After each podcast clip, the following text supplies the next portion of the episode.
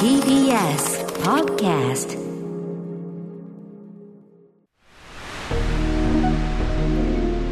人類の文化のたどり着いた究極のものとして最高の一人総選挙を作るのじゃ。究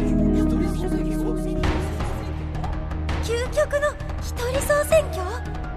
それを私があの古舘雄太郎さんと一緒に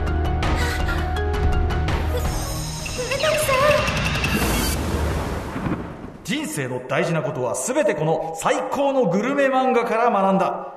おいしんぼ一人総選挙バイ古舘雄太郎お、なんかすごい、すごい上がる、上がるオープニングになってる。最初のオープニング素晴らしい。ねえ、ということで、これは美味しんぼ第1話の、まあ、その始まりというかね、それをちょっと、はい。パロディ化というかね、模した始まり方をしてみましたが、古田さん、今の素材の出出来はいかがでしょうか？いやもうめちゃくちゃちょっと感動的ですね。すはい。でに。一貫の水と豆腐からは、い。このようなセリフ作っていただいて、そこに自分の名前が入っているっていうのは、引用の仕方も大丈夫でした？美味しんぼらーとしては興美奮が味しんぼら。美味しんぼら美味しんぼら。そういう表現なんですね何人いるんだっていうね。いや全国にいっぱいいますよ。いるか、それは。はいいるか？ちょっとちょっと我々でね、門外漢ですから。私もね、年齢の割には美味しんぼ全然詳しくないんで。ぜひちょっと一から教えていただきたいと思います。ということで改めまして、9月12日月曜日時刻は現在午後8時1分です。TBS ラジオキーステーションにお送りしているアフターシックスジャンクション略してアトロクパーソナリティの私、ライムスター歌丸、そして、月曜パートナー TBS アナウンサー熊崎風斗です。ここからは聞けば世界の見え方がちょっと変わるといいなな特集コーナー、 Beyond The Culture のお時間です。早速ですが今夜のゲストをお招きしましょう。バンド THE 2 の古舘佑太郎さんです。いらっしゃいませ。よろしくお願いします。お願いします古舘さん、あの、直接お会いするのは初めてなんですよね。はい。あの、一回リモートで、そうですはい、出演させていただいたんですけど。はい。ということで、まあ、改めましてよろしくお願いします。お願いします。よろしくお願いします。はい、えー前回ご出演は5月13日金曜のライブダイレクトライブコーナーに THE 2 としてご出演いただきましたと。えーライブも素晴らしかったんですが、えーお別れ間際にリスナーからのタレコミで、えー古舘さんがとにかく美味しんぼマニアだと。はい。なので、あの、美味しんぼで特集やってもらったらどうかっていうので、えそれいいじゃないですかって。ぜひにぜひにというはい。お答えをいただきましたんで、まあ、あの、お言葉に甘えてお声掛けさせていただいたわけなんですよね。い。や、なんかすごい嬉しかったんですけど、やっぱもう今苦しくて。苦しい？この1時間という時間で、この全111巻の美味しんぼを、全国の美味しんぼファンが聞いてる状態で語るっていうのは、確かに。かなり重いんです。確かにその、だからあけのの、知らない人も聞いてるのに分かるようにやりながらも、はい。ちゃんとそういう皆さんも納得させるそうなんですよ。内容じゃないとしかいけない。も番組スタッフさんにも、結構美味しんぼファンがいるみたいで、ええ。僕台本そのアンケート、事前アンケート何度か、もうがっつり書いて送ったんですけど、ええ。2回ぐらいダメ出しされまして。こんなんじゃダメだと。ダメ出しあるんですか？69巻じゃないですよ、ちゃんとそのデータのダメ出しが。そうなんですよ。うるさ方がえちゃんと番組側にもいるらしく誰？て。ああ、箕輪田くんか。プロデューサー箕輪田くんですね。みんなの美味しんぼがあるんで、はい。でも今日はもう、僕の美味しんぼを、もうぶつけようとまあ、思って。一人総選挙ですからね。そうですはい古舘さん流で結構ですね。はいしかもその古舘さんの人生にとってこうフィードバックがあった件というのが我々非常に興味深いのもありますので、ぜひぜひお話を伺いはい、よろしくお願いします。お願いしますということで改めて古舘雄太郎さんね、えーご紹介しましょう、プロフィール。はい。古舘雄太郎さんです。1991年生まれ、現在31歳です。高校生の時にバンド活動を始め、19歳でバンドザ・えーサラバーズとしてデビューを果たされます。音楽活動と並行して2014年映画日々ロックで俳優として出演すると、その後2017年 NHK の連続テレビ小説ひよっこにも出演され、俳優としても注目され始めます。しかし、2015年にバンドは無期限停止。2017年、音楽人生のエピソード2をコンセプトに、2度目のバンド経験者を集め、バンド2を結成します。このバンド2も去年メンバーが卒業、一時活動休止となりますが、今年の2月22日、新メンバー加入とともに活動を再開。バンド名も THE 2 と改名し復活。サカナクションの山口一郎さんのプロデュースがあります。そして今回9月7日水曜日、復活第2作目となるシングル、ミスサンシャインをリリースされています。はい。今、ここまで流れてたのが恋のジャーナルね。はいあの、ご出演いただいた時、はい山口一郎さんプロデュースのシングル、そしてそれに続いて、今後ろに流れてるミスサンシャイン。はい。ということで、あの、リリースタイミングでありますが、ままずおめでとうございます。あありがとうございます。ということで、まあ今日はね、新曲のプロモーション、たっぷりこのおいや、ちょっと話を伺いたい。歌丸さんすみません。あの、ちょっと今日はもう僕、あの、美味しんぼに気合い入れすぎて、新曲曲のこと語ってる場合じゃないんですよ。いやいやいやいやいやいやいや、そうもいかない。ちょっともうそれどころじゃなくて。ちょ、ほらほら、ほらそんなこと言うから、いやもう早く美味しいしたいんですよ美味しい棒が勝っちゃった。1時間で足りないんですよミスサンシャインかかってる美味しい棒勝っちゃもういいんですよ美味しい棒の話本当ですかしましょう今日はちょっと、あの、じゃあ最後、あのね、ちょっと最後、ミスサンシャインのプロモーション最後ちゃんと、そうですねちょっとじゃああの、古舘さんの人となりを知った上で聞いたらよりね、ミスサンシャインもやっぱ味わいはい、あの、刺さるかもしれないんで。はい、ということで、私も変な汗かいてきましたけど、大丈夫か、この人っていう。いいんですかさあ、ということで、えーそもそも古舘さんご自身は、なぜ美味しんぼそんなに好きになったんですか？いや、なんか、小学校の時に、はい。ふとしたことで、なんか友達のお兄ちゃんが集めてたのかななんか、それをなんか借りて、はい。初期の30巻ぐらいまでをパラパラってめくってて、ええで、その時すごいなんか面白くて、うんうん。子供だからグルメのことなんか何もわかんないのに、うんうんうん。なんかなんでこの大人たちこんなことに熱くなってんだろうっていうのが面白くてなんか読んでたんですよ。はいでもそこから中学校、高校ってまた音楽とかに興味持ったりするうちに忘れてたんですけど、え高校3年生ぐらいから、またなんか読み出したんですよ。はい。そしたらその時の自分のなんか人生観とか、は思春期の終わりからこう大人になるタイミングっていうので、はい。美味しんぼで語られる世界観っていうのが、はい。もうドンピシャでハマっちゃって、そっからもう何回読んだっていうよりも、この全111巻をずーっとルーティンで読んでるっていう感じです繰り返し読んで。そうですね。だからもう教科書みたいな感じですね。でも、あの、そういうのってあります。人によって違う、あの、作品こそ違え、あの、なんていうの、もともとまあ面白いなぐらいに思ってたのが、後で触れたら、え、これ完全に俺に向けてないとか、俺の話じゃんって、はい。あの、叱るべきタイミングで触れるとなるのってありますよね。はいそうですね。まさにその感じでした。古舘さんにとってはそれが美味しんぼなんだということで、改めまして、まあね、あの、美味しんぼ、はいまあ、名前知らない人はさすがにいないと思うし、そうね一ね、ちょっと読んだことあるということもね、うんうんいると思うけど、改めまして、どんな作品か基本情報を、ぜひ古舘さんからお願いします。わかりました。うんえっと、1980年代に、あの、スピリッツではい連載が始まったんですけども、まあ、原作を刈谷哲さん。で、作画を花咲明さんが書いておりまして、でもこれちょっと知らなかったんですけど、累計発行部数が1億3500万部。すごいよね。超えてるんですね。うんだからもう実際本当みんな多分町中華のテーブルの下とか、そうね。いろんなところで、そのイメージ。銭湯の待合室とかで、確かに。絶対に美味しんぼを見かけてる風景の一部よね、もうね。私そのイメージです。そうなんですよ。うんうんうんまあ、それがざっくりとした内容ですね。はい。はい。うんと、全111巻も出てるんですよね。で、はい。今はもう救済中になってしまったんですけども、うん。はい。まあ、グルメ漫画ですよね、一応ね。はい。でもね、刈谷哲さん、僕、あの、僕だとさらにその前の男組とかね、はい結構ハード、はポリティカルハードアクションって感じだったから、そうですね、刈谷哲さんも完全パンクスですね。うんうんうん。完全なるカウンターカルチャーの人間なので。まあ、カウンターが行き過ぎる場合もあるけども、そうですねそこの話もあるけども、ということですよね。そうですねはいはい。えーで、美味しんぼ。まあ、古舘さんにとっての美味しんぼなんですけど、見えてきたもの、その、はい改めて読んだら、あれってなった。これどこなんでしょう？まあでもざっくりまずあらすじとしては、はいはいまあ、あの主人公が山岡四郎という男でして、はいこれが東西新聞社に勤めている、もう会社一のぐうたら社員なんですよ。普段はサボってる。もうサボりまくってて、もうしょうもない社員なんですよ。はいと、もう一人そこに入ってきた新人社員の栗田優子という女性がいまして、えこれが東西新聞社の100周年記念みたいな形で事業で、こう、世界のグルメを極めようっていうの、それをコーナーを任されるんですね。で、このぐうたら社員なんですけど、山岡四郎は。なぜか、飯、こと飯に関しては異常な才能と嗅覚を発揮するんですよ。で、それなんでかっていうと、彼には実はお父さんがいまして、実の父親が貝原雄山という、もう希代の、もう日本で知らない人がいないぐらいの文化人なんですよ。もう陶芸では人間国宝みたいな。で、さらに美食を芸術の域まで高めたとされる美食クラブというのも運営してるんですよ。でもとんでもない文化人を実は父に持っておりまして、ただちょっと、あることから、まあ、山岡さんからしたらお母さん、えー貝原雄山からしたら妻のとし子さんが、山岡さんが若い頃に亡くなってしまって、それをきっかけに二人はもう断絶するんですね。もう憎しみ合う関係になるんですね。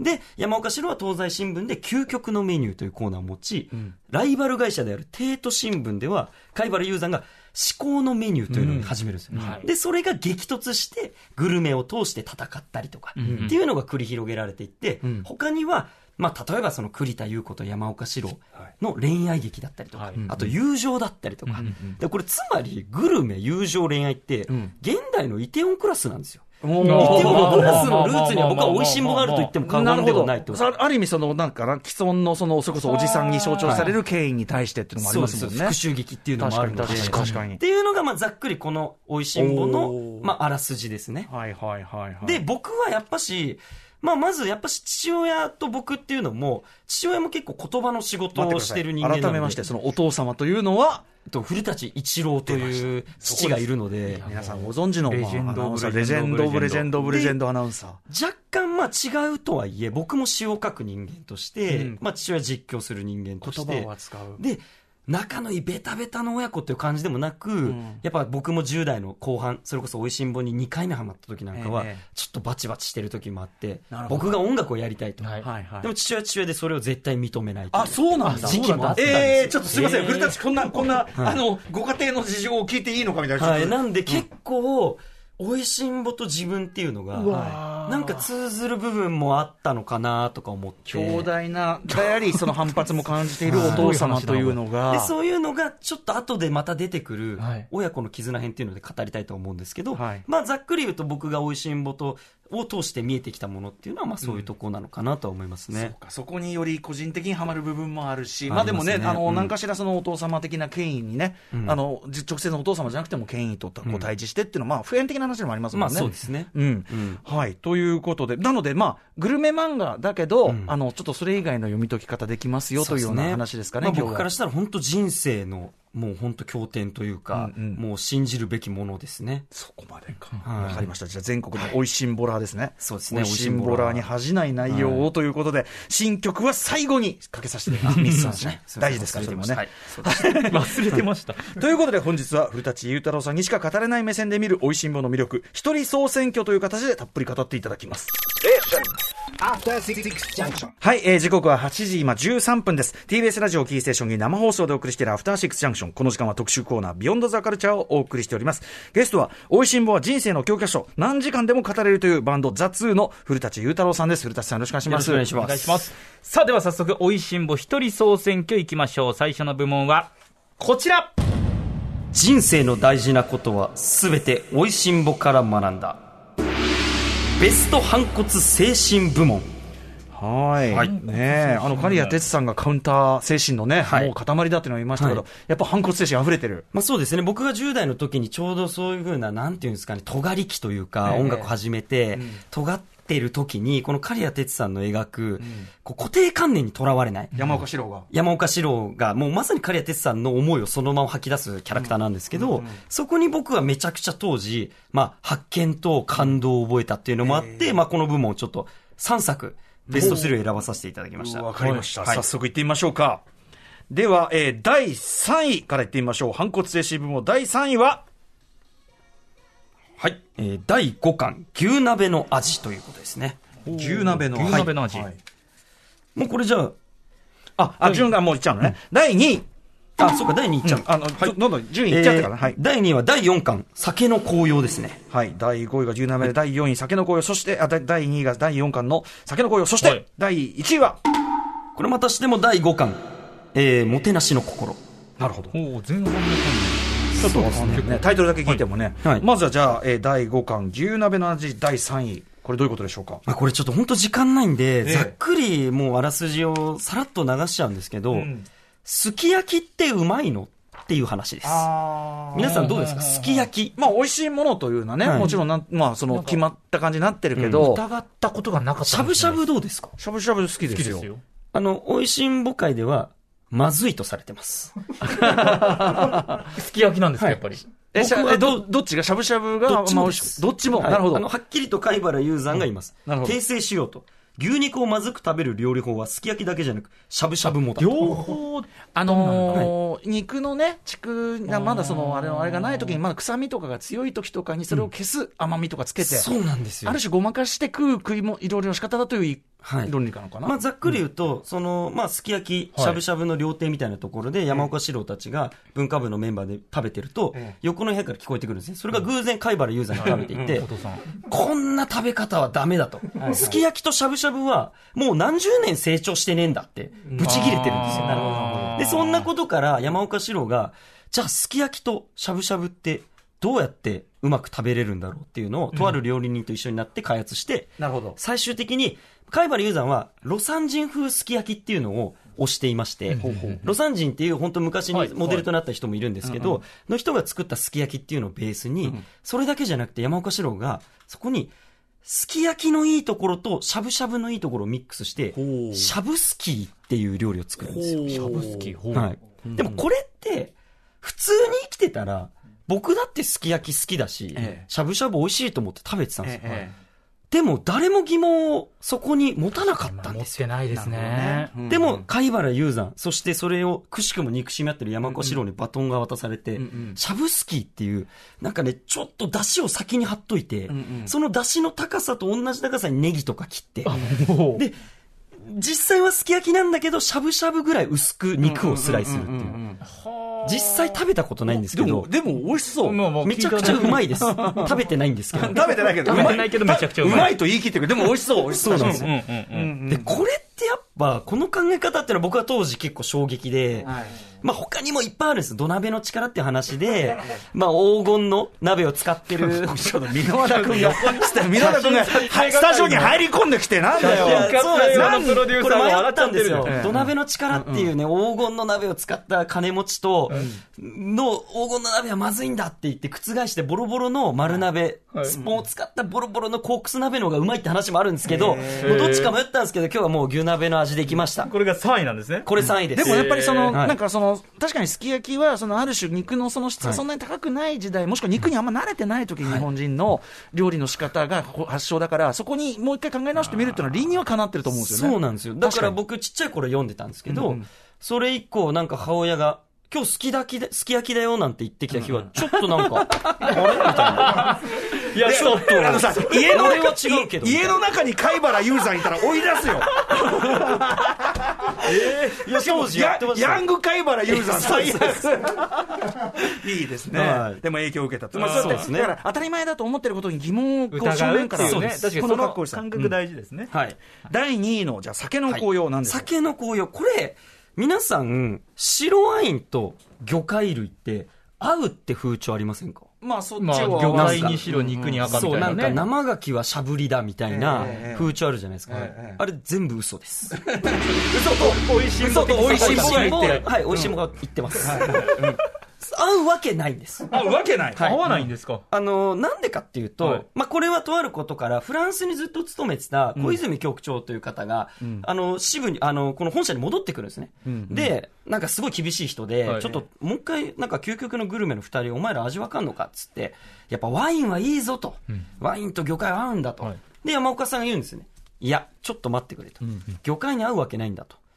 ここは、ちょっと僕の選んだ日本酒飲んでくれって言って、その白ワインと魚介が合うっていう定義を全部覆すっていう話なんですけど、これ、後にですね、もう70巻以降になって、甲骨のワインっていうシリーズで一回、一巻全部使ってワインを掘り下げる回がまた出てくるんですけど、そこでもまたちょっと語られる話で、結局、フランス人の舌先には魚介と白ワインっていうのは抜群に合うんですよ。で、も、それを日本人が決して同じ合うかって言われると、また違う感覚を持った、やっぱフランス料理と日本料理って全然違うわけですから、それを、フランスではそれが定番だから僕らも絶対こうだって、決めつけるなっていうメッセージをなるほど、ね。美味しんぼまあまあまあは、まあ、確かに。ねさっきも通じやっぱりちょっと思考停止的にこれイコールこれってなってるところを問い直すというかね、ちゃんとルーツからか考えればちょっとおかしいぞとか。そうなんですよ。だから結構その後に、まあ、あの、初物好きっていう缶で、あの、ボジョレ・ヌーボーとか、はい。あの、鴨肉とかも、ボロッカス山岡さんが言うんですけど それと一緒の原理で、ボジョレ・ヌーボーなんか寝かすたがうまいに決まってるっていうのを山岡さん主張してましイベントだからね。そう、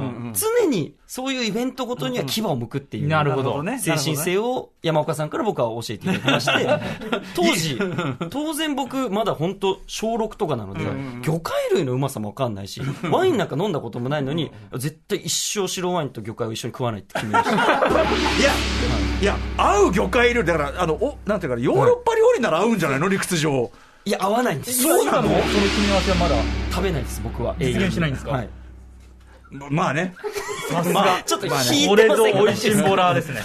まあ、あの、だんだん同意しづらくなって。一人総選挙ですから。でもさ、でもさ、あの、日本酒だ、日本酒もさ、ある意味その、その以降さらに世界に広がってさ、もう定番化もしてるまあからさ。そうですね。世界的な。だから、あの、日本酒の方がこういうのにあるよっていうのは当然ね。まあそうですねれはそれで理由はあるもんね。あと日本酒メーカーの技術も上がってきて当時すごいですよ80年代とか70年代の日本酒と今は全然違うので、かなり美味しくなってるっていうのも伝えたいメッセージとしてありますね、ここの作品は。はい。まあ、大事なのはやっぱ反骨精神ってことですね。そうですねそれ本当かと。はい。飯食いながら。疑えと。考えろ。まあでも確かに思考停止よくない。はいそれは大事ですわかります。そして1位、もてなしの心。これはですね、はいとあることから、貝原雄山が山岡四郎に言うんですね。お前、本当にうまい飯を炊けるかって。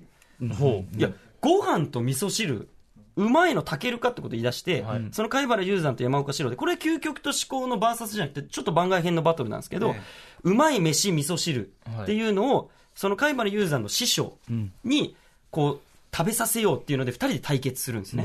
で、山岡四郎は、作れるに決まってらって言って、もう最高級の米を用意して、最高級の味噌を用意して、かまどを用意して、ね、あの、もう全部完璧な状態で、水もめちゃくちゃいいのを用意して、完璧に用意するんです。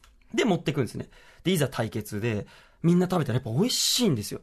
で、その、あの、みんながもうこれ以上うまいのないよねって言って、これ山岡さん、同点か山岡さんの勝ちじゃないってなるんですよ。でも貝原雄山がフッフッフってこうちょっと不気味に笑いまして、次に出てきたの食べたら貝原雄山の。みんながもう感動して何も言えなくなるんですよ。そんな。何してんだ、はい、で、山岡四郎は、ずるい。絶対に最高級、もっといい最高級の用意したんだろうって言ったら、貝原雄山がバカ野郎と、お前はまだ分かってないのか、ちょっと来いっつって、その作る工程を見せるんですけど、あの、一粒一粒、米を黒いテーブルの上に置いて、あの、不揃いな米を、米粒を全部弾くんです。目でチェックして。要は、米のサイズが違うと、同じ温度で炊くので、炊き上がりにムラが出ちゃうんですよ。それを全部まず弾いて、あの、しじみも全部形も揃えるんです。で、味噌も全部、こう、大豆からちゃんと選んで、すりこぎのやつとかもこだわるんです。で、それを見せて、山岡四郎に言うんですね。お前はまだわからないのか。人の心は、人の心でもって初めて感動させられるんだ。材料や料理法なんかよりも、心でしか超えられないんだ結構でもなんか親切にねいやっぱそうさすがお父さんというか。実は憎しみ合ってんのに、うんそう教えたりちゃんもすると手の内を見せて。めっちゃ憎しみ合ってるんですけどね。うんうんうんそう、でもそこで僕は感動して、はい。でも確かに、その通りこれってどの職種にも通ずると思うんですよ。音楽もそうだし、ね、映画もそうだし、はい。やっぱ人を感動させる職業って、はい。僕たちの心でしか人を感動させられない。いや小手先とかはい予算とかじゃないんだっていうことをこの物語から伝えられました。いや、例えさ、例えば映画でさ、その、ものすごいビッグバジェットのハリウッドのあれだって CG がすごいとか言ってて、その CG 人が一人一人作ってるからって同じことなんだよね。いやそうなん結局は。はいね。だから、いいとも、いいじゃない。貝原優さんいいこと言うじゃない。いや、そうなんですこれは貝原優さんの勝ちだ。いや、そうなんです。結構貝原雄山勝つんですよね。なるほどね。はいやっぱそれだけ兄弟あるとして。そして話聞いてるとなんかお腹空いてきちゃいましたね。そうですね美味しそう。はい。ということで、今回はね、えーはい。まずは反骨精神編ということで3位まで伺いましたが、古舘さんご自身、えー改めて、美味しんぼから、えー反骨精神、どんな形で学んだんでしょうか？そうですね。やっぱしその10代の時に音楽を始めた時通ずるんですけども、やっぱし自分は考えて考えて、物事っていうのを何も考えず受け止めるんじゃなくて、いい意味での疑問を持つ。っていうことを僕は美味しんぼから学んで、当時歌詞を書く時もメロディー作る時も、これもうちょっとなんかあるんじゃないかとか、一つの恋愛ソングにおいても、もうちょっと違う見方ができないかっていうのを美味しんぼから学んでおりました。なるほど。はい。いや、いいじゃないですか、ちゃんとね。ありがとうございますうんしっかり学学び取ってるっていうか、わ本当山岡四郎ばりに成長してるわけですね。いやーそうですね。ちょっと今、テンション上がってきました。いやはいーこれまだまだ次。さあ、ということで、どんどん行きましょう。TBS ラジオアフターシックスジャンクション、今夜は、おいしんぼは人生の教科書、何時間でも語れるというバンド、ザ・2の古舘裕太郎さんによる、おいしんぼ一人総選挙を行っています。続いての部門は、こちら。人生の大事なことは全ておいしんぼから学んだベスト恋愛テクニック部門恋愛もある。まずさ、恋愛テクニックって時点でさ、ちょっと若干やばみを感じなくはないんですが、まあそうですね。ちょっと語弊があるんですけど、ええ。テクニック論で言うと別にそのチャラいとか恋愛がうまいっていうタイプの登場人物は実は少ないんですけども、山岡四郎はね、そんなプレイボーイとかじゃないですもんね。まあ、ざっくり言うと、あの、山岡四郎と栗田優子っていうのは、山岡さんはやっぱ家庭の事情で、ん。自分がお父さんと絶縁したりとかで、はい。っていうのはまあトラウマで、もう自分は一生結婚しないと。ん。もう一生独り身で生きていくんだいっていうタイプだし、あのめちゃくちゃ鈍感なんですね。うんううんん。で、本当は自分は栗田さんのこと、今思うとずっと好きだったのに、それにも気づいてないんですあ、。自分の気持ちにすら気づいてない。あーうんで、栗田優子さんはもう早い段階から山岡さんのことどう考えても好きなんです。でも、山岡さんはそれにも気づいてないんです。で、栗田さんもまたそれをぐっと押し殺して、ええ山岡さんには山岡さんの人生ってことでずっと思い続けるんです。なるほど。だからずっと発展しないまま二人はいて、そうだよ。そういう、そういう山岡四郎が好きなんだからね。そうなんですよなかなかこれはそうか、そうか。で、途中に、あの、二木真理子っていう女性が現れたりとか、その人は山岡四郎に恋してるんですね。で、あと、金城カメラマンっていうこの男性が現れまして、ええと、ダン社長っていうのが現れるんですね。この男性二人は、あの、栗田優子さんに恋をしてます。つまり、まあ、互角関係ですね。っていうのをずっと繰り広げてます。なるほど。そういう要素もあるんですね。知らなかったわ。かなり、こう、もう本当ライバルというか、今山岡さんはぼーっとしちゃってるんですけど、みんなは結構ね、こう、金城さんと二木さんは、もう二人で辻褄回して、んお互いがお互いの好きな人に結びつけるように相談したりとか、するぐらい結構壮絶な恋愛バトルが繰り広げられるっていうのが大前提あります。なるほど。はい。そこから古田さんは何を学んだのか、ベスト3伺っていきたいと思います。まずは第3位から。はい。第30巻、野生の味。続いて第2位。32巻、お見舞いの決め手。そして第1位。第43巻、過去との決別山岡プロポーズ編。相変わらずタイトルだけ聞いてもね。わからないです。ああ、そうですよね。ですけど。はい。じゃあ第3位、野生の味から伺っていきましょうか。はい。そんなぐうたらな山岡さんをですね、あの、栗田さんの先輩二人女性がですね、もう、あいつはダメだと。もう、ダン社長とか近所カメラマンとかいい人たちがいっぱいいるんだから、あなたはそっちに行きなさいって言うんですけど、栗田さんは、私はいいんです、みたいな顔をあからめてるんですよ。そこで二人が、じゃあもう試すっつってこっそり、なんかその、みんなで、知り合いの家に行くっていう時に、まあ、とある公園に、例えば、東口の方にみんなで集合して行く。で、もうこっそり、その二人が、山岡さんだけ西口の方に、はいこう設定するんですね。はいで、山岡さんには栗田さんがそこに行くから合流して二人で来てって嘘をつくんですね。で、いざ栗田さんは実はこっちの東口の方でみんなと合流して行っちゃうんですよ。知らないから。で、そこで2時間ぐらいみんなで知り合いの家で楽しんでて、栗田さんがあれ山岡さんが来ないなんて言ってるんですよ。そしたら二人が、そうよ、みたいな。実は試験してるの。つってあの男はあなたに可能性があるか確認するっつって、もう2時間経ったと。えで、栗田さんが来ると思って来ない。この2時間を待たないで帰っちゃうような男なら、もうダメです。なんてテストだなかなかの強権だな、待ってた俺。としても、怒ったりなんぞしたら、あなたそこまでよと。な、お、2時間だろ？ななんでお前らにそんなルールで勝手にジャッジされなきゃいけない？友達同じ素人として私、あの、本名素人なんで、ちょっとね、あそうなんですよ。で、栗田さんは焦って、やばい、そんなことしちゃダメよと。そりゃそうだ。山岡さんだって人間なんだからって、バーって走ってくるんですよ。あら、まあ、か、まっとう、まっとうです。そうですで、2時間半ぐらいかかって、また公園に戻ったら、山岡さんがいないんですよ。集合場所のベンチに。そしたら山岡さん。とか言ってたら、草むらの中から、おーいとか言って、おー遅かったねなんて言って、山岡さんが泥だらけで出てくるええごめんなさい、私、お待たせちゃってって言ったら、山岡さんが、いや、いいんだよ、おかげでって言って、大量のムカゴ。ムカゴって、あの、里芋とかのちっちゃい種みたいなんですけど、これがすごい美味とされてるらしくええええええ、これを山岡さんは待ってる間、ボケーっと遅いなと思いながら見たら、その公園の草むらに自生でいっぱい入ってたらしいんですよ。そんな生えてるもんなんですね。これは貴重だって言って、ずーっとムカゴを積んでたんですよ。はあはで、栗田さんに、ありがとう。君のおかげでこんなムカゴがゲットできたよって言うんですよ。あなるほどね。天然の強みですね。そうなんです。で、栗田さんは、そのムカゴを食べて、ムカゴにお礼言わなきゃって言うんです。なんか、いいエピソード。待て待て、これ学べんのか、ここから。確かに。これな、何を古舘さんは学んだんですか？いや、僕は山岡四郎になれないなってことを学びました。いや、山岡さんすごいですでも、でも、やっぱその、まあ、まず、まず、カリカリしない。ね。そうなんです。カリカリしない。これ大事。そう、待ってる時間も、山岡さんは先ほども言ったように、違う角度で楽しめる。確かに確かに豊かなそうなんですよですもんね。あとやっぱりその本当にやっぱ食が好きで、その純粋さですよね。そうです。はい。うんで、この時にはもうやっぱみんなファンは、やっぱこの二人くっついてほしいななんてより思うわけですよね。逆にだからそのさっきのテストしてる側がさ、てめえふざけんなってやっぱみんな思うもんね見てるからね。そうなんですねはい。だからそれ術中なんだよ、これは。ん我々はさすがに。いやそうなんですようん。わかりました。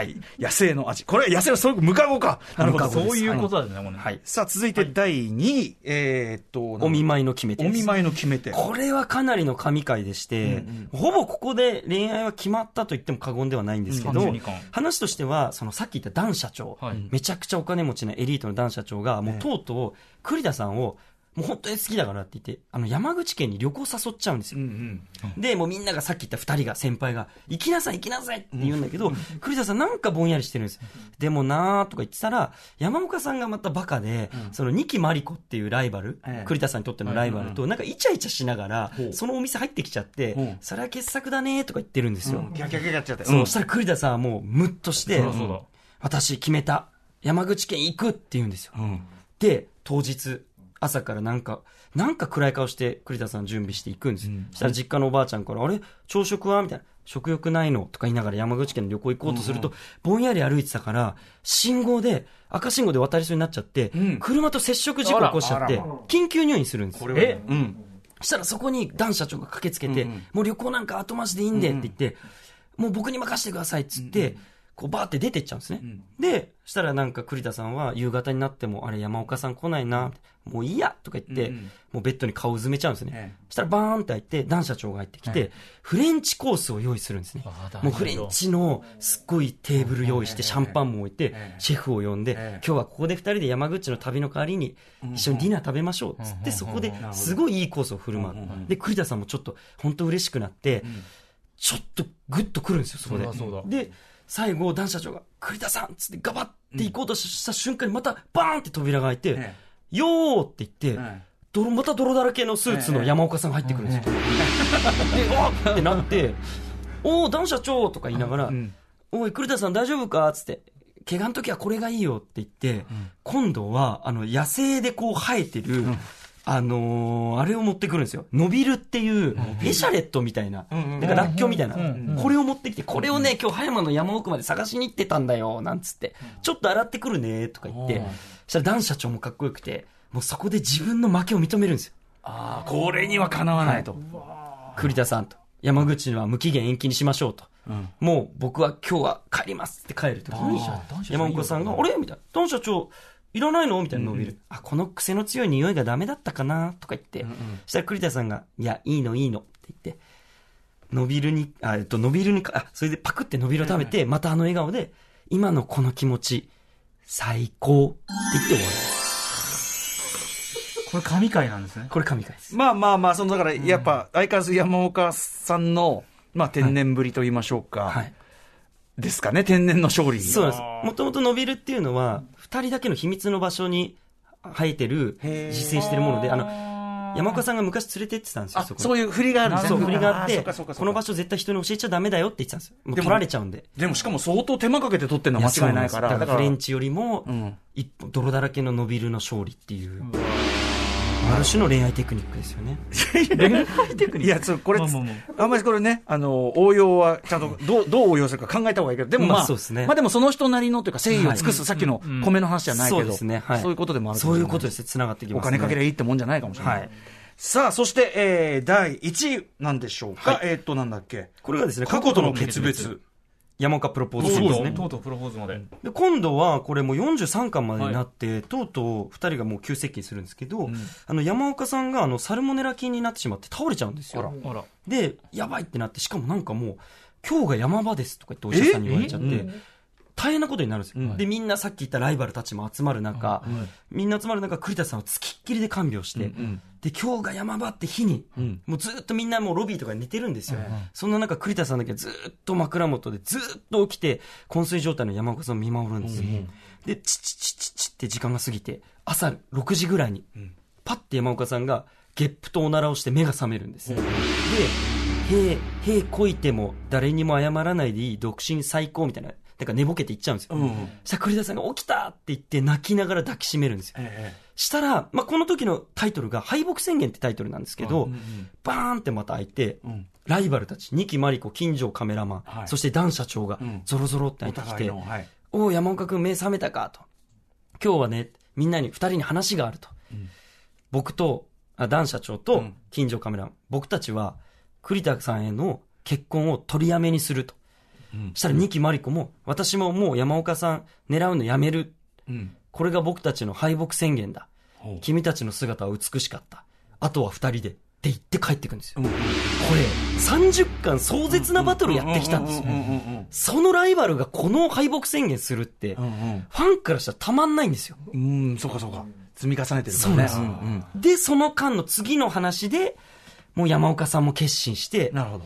横断歩道で、ふプロポーズするんですね。うん。って時の、横断歩道でプロポーズするときに、なんか、実は僕は過去にトラウマがあって、ん。なかなか言い出せなかったんだけど、もしよかったら、君と一緒に人生を歩みたいみたいなことを言ったときに、栗田さんが、あのね、私、あの、さっき言った先輩二人、ええ。先輩二人に相談したときに、上手な断り方教えてもらってたの、と。ほうほう。で、それはつまりカッコで、でもそんな上手な断り方なんか私にはいらないのと、あなたが好きってことなんですけど、ええ上手な断り方を教わったのって言ったタイミングで山岡さんが、もう早とちりして、ああ。まあ、そうだよな、みたいな。まあもう俺なんか、男社長にも劣るし、近所カメラマンもああかっこいしもう俺なんかいいや、っつって、とうとう横断歩道を一人で渡ってっちゃうんです、ええそしたら後ろから栗田さんが、何言ってんのよって、ん。まだあなたちゃんと私に何も伝えてないじゃないって言ったら、栗山岡さんが、え、じゃあ、俺が結婚してくれって言ったら、してくれんのかい？って言うんです。したら栗田さんが、するに決まってるわよチッカッチッカって青信号が鳴って、ええ栗田さんって言って走って二人が抱き合うんですよ。えそれで結婚という流れですね。最初から勝ち相撲じゃねえのかな、これ。1, 一から10まで。全部。そうなんですけど。その説明がちょっっとうますぎまあでもさ、でもさ、やっぱり理想の二人像というのかな。なんかその感じはしますね。やっぱ何か祝福したくなる気持ちっていうか。しかも今日は割愛したいっぱいもうダメだ、喧嘩してもうやばいとかいっぱいあった43巻分なんで、で、やっぱその、たまんないんです。あの、客観的に見れば明らかに山岡四郎より男子とまあいいじゃねえかってあるからこそだね。悪い人たちじゃないし、もちろんね。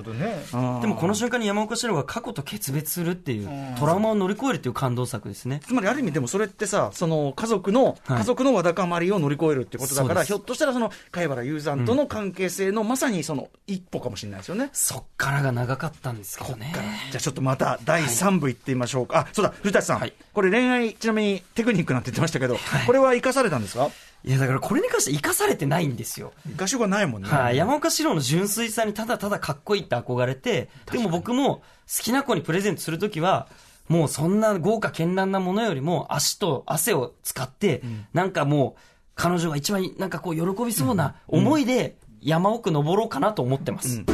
あと、なんだろう、はい。 THE 2 の曲の、はい。あの、なんかこう、ちょっと泥臭い、こう、当たって砕けるような感じとかは、ああ、でもそう表れてる気もしますけどね。かもしんないですね。うん。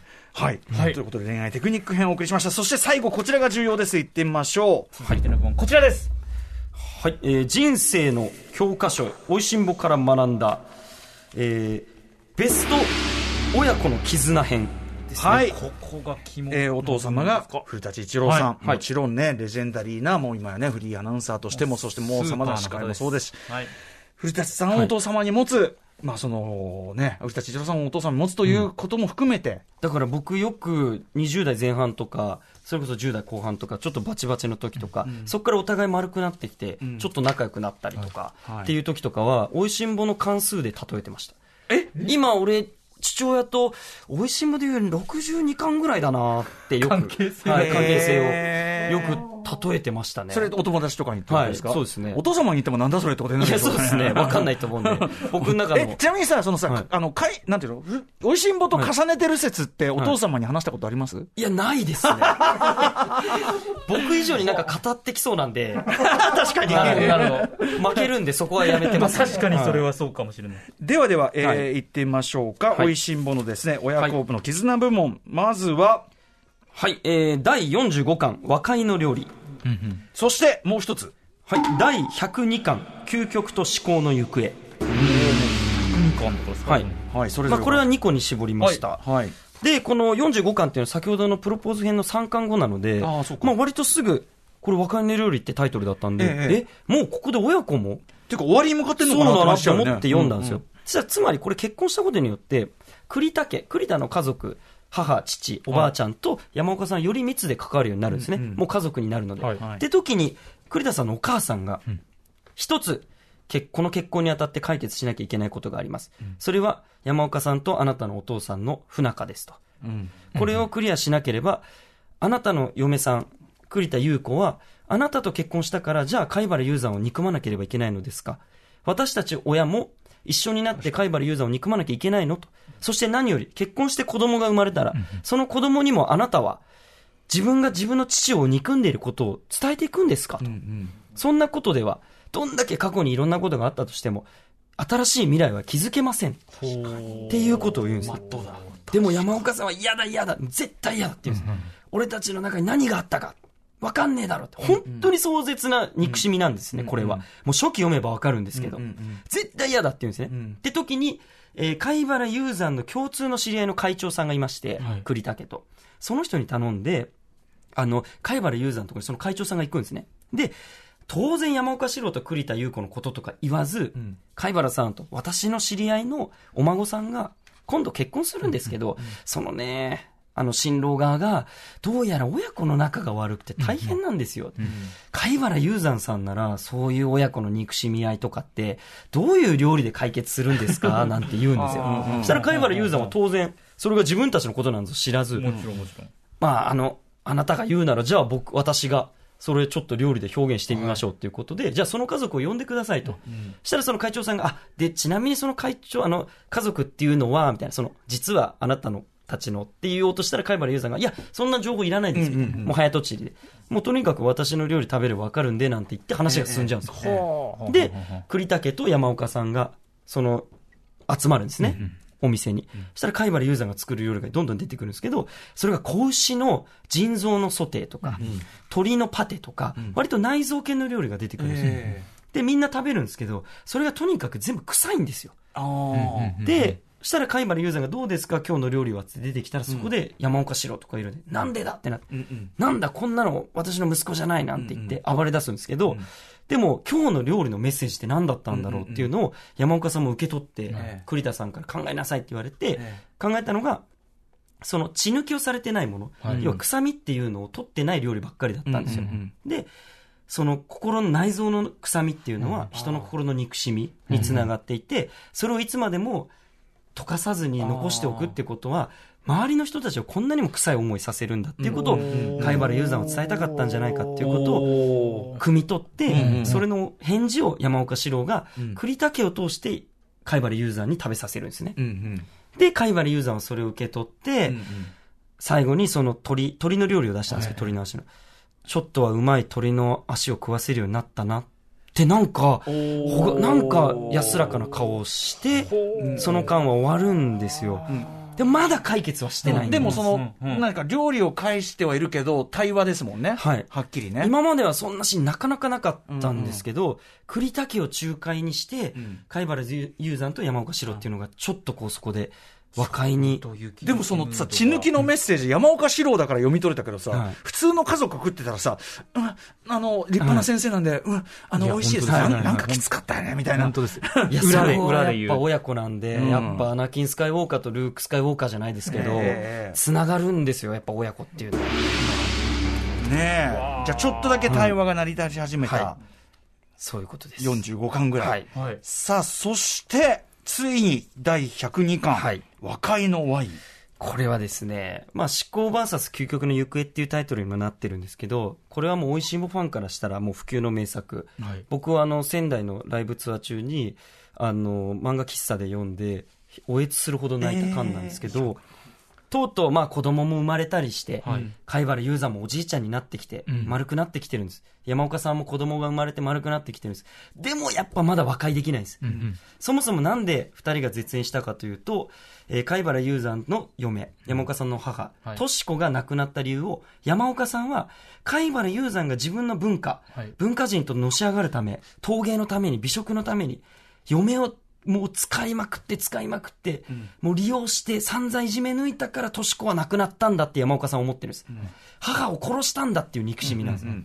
貝原雄山は雄山で、それを一切語らず、そうやって歯向かってきて、山岡四郎が若い時にその、陶芸全部割っちゃって、ブチ切れて、家飛び出しちゃったんです、それに対してブチ切れて、もう二度と帰ってくるなって言って、山岡四郎がさっきみたいに寒の、寒、あの、病気で倒れちゃった時とか、今日が山場ですって時も絶対に行かないんですね。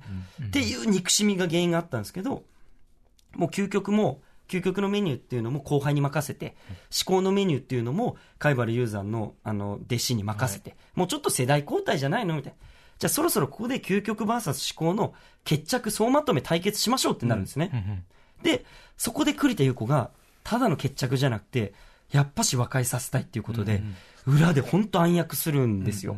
い。ろんな人に話をしに行って、いろんな人を遠隔操作して、で、最初は二人とももういいよみたいな、向き合いたくねえっていう風に、もうなってたんですけど、なんとかその対決が実現しまして、はい。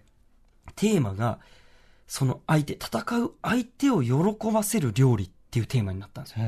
これってすごいタイトルで、敵なはずなんですよ。その敵を喜ばせなきゃいけない料理を作った方が勝ちなんですよ。で、二人とも、めちゃくちゃそれで対決始まると、未だこの100巻中ずっとなかった剥き出しの本音が出てくるんですよ、料理で。もう審査員とかいっぱいいる中、超個人的な戦いなんですよ。貝原雄山は、あの、自分とその嫁とし子の間に起きた、この恋愛っていうか愛情、自分が文化人と成功し、じ文化人として成功しなきゃいけない。でもそのためには、とし子の力がなかったら絶対にここまで来れなかった。二、人にしか分からない。旗から見たら過激な夫婦だった。でも二人にしか分からない愛情がそこにあったんだっていうのを料理で体現するんですね。それを四郎に初めて、初めて伝え出すんです、料理。でも山岡四郎はそんなん嘘だってやっぱ意固地になる。断る。でも栗田優子が付きっきりで山岡四郎に、そんなことない貝原雄山さんのメッセージを聞いてって懇願する。で、山岡四郎は今度逆に、貝原雄山が失った山岡家の一家の団らんをテーマにした料理を出すんですね。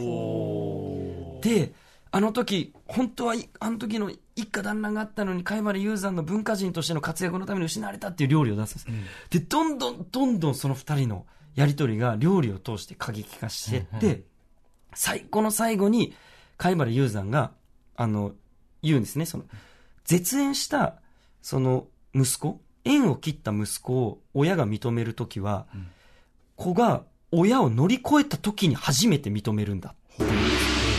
同じぐらいじゃダメだと。同じぐらいのレベルだったら俺は認めないと。俺を超えて初めて、俺は認めるっていうんですね。欲しい鉄張りのやっぱりね。いや、本当そうですね。で、山岡四郎はそのアンサーに答えて、見事貝原雄山に対して、一枚上手の、まあそれを貝原雄山がパス出してるんですけど、超えてくる料理を作ったことによって、二人の決着は、いい意味での本当ドローに収まるんですね。これは決着がつかない。二人の剥き出しの戦いがみんな感動して終わるんですね。それで102巻の最後ですね。もう打ち上げしてるんです。東西新聞で。山岡さんは仲間たちと。いや、楽しかった究極のメニュー。もう苦しかったけどよかったなーなんてどんちゃん騒ぎしてたら、その美食クラブ、あの、貝原雄山側の中川っていう主任がいるんですけど、当然山岡四郎のことちっちゃい頃から知ってるんで、可愛がってる兄貴みたいな存在なんですけど、中川がバッて来て、四郎さんと、あの、お父様が、このワインをあなたにって言って持ってくるんですね。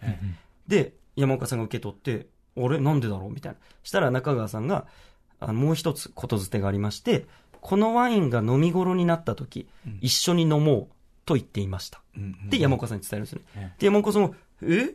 って言ってる時にパッて横から、ダン社長かな。山岡さん何やってんの？と。このなんとかなんとかの何年のワインの飲み頃は、今だよ！って言うんです。その瞬間に、栗田さんが、山岡さん早くっつってバーって山岡さんを連れて、美食クラブに行くんです。そしたら次のシーンでは、美食クラブの、この料亭の椅子、あの机に、貝原雄山と山岡四郎が向き合って、横には、亡き母、とし子の写真を飾って、栗田優子と少人数の美食クラブの中川とその嫁さん千代がいて、そこにワインがゴンって置かれて、二人でとし子を挟んで乾杯して、終わるという。これが和解のワインです。あなるほど。はいいやいやいやいやいや。ありがとうございます。見事な。でもあの、短い時間だけど、その、なんかそれの重みというか、流れの見事さっていうのもなんか伝わってきましたけど。このシーンは震えましたえね。、その、古舘家も、はい。そういう和解のワイン的な段階まで行ったんですか、和解のワイン、ワインを囲んではないですけど、ええ。お互いなんか優しくなりましたね。うん結果的に。なるほどうん。だからそういう感動的なコーンみたいなのはなかったですけど、うんうん。まあでもなんか二人で飲んだんで、あそう。前は考えられなかった前は考え、二人で飲むなんてもうこっぱずかしいし嫌だなとか思ってたんですけど、一、回だけ20代の時に飲んで、なんかその時に父親に、あの、なんか人生にお前期待してるだろみたいに言われて、ほう。お前自分の人生にすげえ期待してる気がすると。こんな人生になったらいいな、あんな人生になったらいいなって思ってるだろうと。違うんだと。お前の人生側が、お前にどんな人生にしてくれんのって期待してんだよって言われて、なんかそれは結構心に来たというか、うんうん深いなと思って、未だにちょっとなんかこう教訓めいた。ちょっとなんか僕らもそれうんど、本当にはどういう意味なのか考えてみたくなる。そう、だからなんかすぐにパーンって、え、なるほどとかじゃなくて、うんなんか未だにそれを模索しながら。だからその貝原雄山のパスじゃない？まあ多分そうなのかなっていう。でも声方がわかんなくて、それがでも、親父の。そうね、うんでもそれはまだお若いから。まあそうですねゆうたろうさんもね、まだはいここから先の話かもしれないけど。まあそうですね。というところでね、やばい、50分。ね。新曲、えーっとね。いやもう新曲喋れるかな、これ。ザ・ツー、ミス・サンシャイン、えー山口一郎さんが引き続きプロデュースで、今回ちょっとまたゆ、ちょっとだけゆったりしたテンポっていうか、感じですけど、楽曲ですけど、ど、どんな？いやもう汗だくだし。新聞もう曲今、曲じゃあかけますよね。はいかけますよね、最後にね。かかけましょう。あ、BGM。あの、じゃあお知らせごとしましょう。まずそのミス・サンシャイン配信リリース中なのと、ライブがいっぱいあるんですよね。はい、ザライブ、そうですね。まあ、いろんなイベント、あの、ホームページ見てもらいたいんですけど、2023年に2月2日、大阪ジャニス、2月22日にリキッドルーム、恵比寿でやります、ワンマンを。はい。っていう感じですね。古舘さんすいませんね、ちょっとこのプロモがこんな感じでさ。いやいやむしろすいませんえエンディングはもちろんミスサンシャインしましょう。あありがとうございますはいあのいやいや、とんでもない。はいあでも素晴らしい特集でしたし、ちょっとあんまり僕、美味しいも分かってなかったけど、めちゃめちゃ、あの、面白かったし。単純にお話がお上手なんですよちょっね。とこれと同じ尺で今度、崎陽軒のシウマイ弁当やりたいんですけど、どうでしょうか？木曜にやりましょう。木曜、木曜あの、はい、崎陽軒大好きなうなぎさんいますんで。あのちょっ、とやりたいですね崎陽軒クッションがお置いてる人ですから。僕も崎陽軒のあの、タオル持ってるんで、持ってきます。じゃあ、崎陽軒特集で。グルメですね。確かに。はい。ということで、あと、あの、ライブコーナーもまた、あの、お待ちしてますんで、はい今日はこれ特集でしたけど、はいまた改めて雑ぜひいつでお待ちしております。お願いします今夜はバンドザ・ツーの古舘佑太郎さんによる、おいしんぼ一人総選挙でした。新曲ミスサンシャインもこの後かけますんで、ぜひ聴いてください。ありがとうございました After Six Junction.